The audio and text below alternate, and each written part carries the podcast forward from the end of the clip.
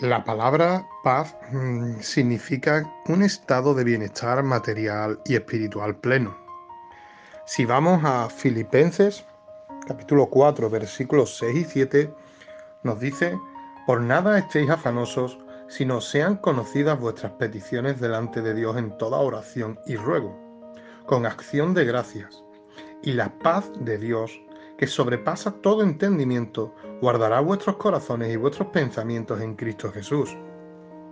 En estos días meditaba sobre el pasaje del libro de Hechos, capítulo 12, donde Jacobo muere y Pedro es encarcelado. Eh, si os dais cuenta, el rey Herodes acababa de dar órdenes para matar a Jacobo, solo por la sencilla razón de que era cristiano. Eh, si nos damos cuenta eh, por cuántas circunstancias no tenemos que pasar cada día y, donde, quiero, donde quiero hacer hincapié en este devocional es sobre todo en la paz interior. Pedro fue custodiado por cuatro grupos de cuatro soldados y sobre todo durmió entre medio de dos soldados. O sea, sé que era imposible para la mente humana el poder salir mm, libre en ese, de ese estado, ¿no? Sin embargo, nuestra vida espiritual también, ¿no? ¿Cuántas veces nos vemos superados por pruebas? ¿Cuántas veces nos vemos sorprendidos por circunstancias, situaciones que vienen a nuestra vida atormentando? Pero mm, yo quiero llegar al trasfondo de el estado de paz que Pedro tenía.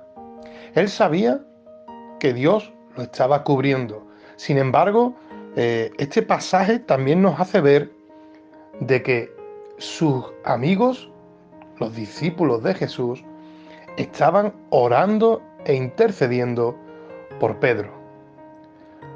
Y esa es la cuestión de nuestra vida. Debemos de orar, debemos de interceder, debemos de buscar esa paz que, como he dicho antes en Filipenses 4, sobrepasa todo entendimiento. Y es que no podemos entender como mente humana lo que le pasó a Pedro. El verse de, buenas a primeras eh, despertado entre medio de la noche eh, por un ángel y él creía que era una visión, porque para él que estaba soñando, pero cuando se vio eh, en medio de la calle, vio que verdaderamente un ángel había sido enviado por Dios. Y es que Dios nos dice en su palabra que Él no nos va a dar una carga más grande o más superior de aquella que, que no podamos superar. Así que te invito en esta mañana, en este día, a que busques la paz interior que, que solamente, solamente Dios la puede dar. No busques la paz por ti mismo, porque eso no existe.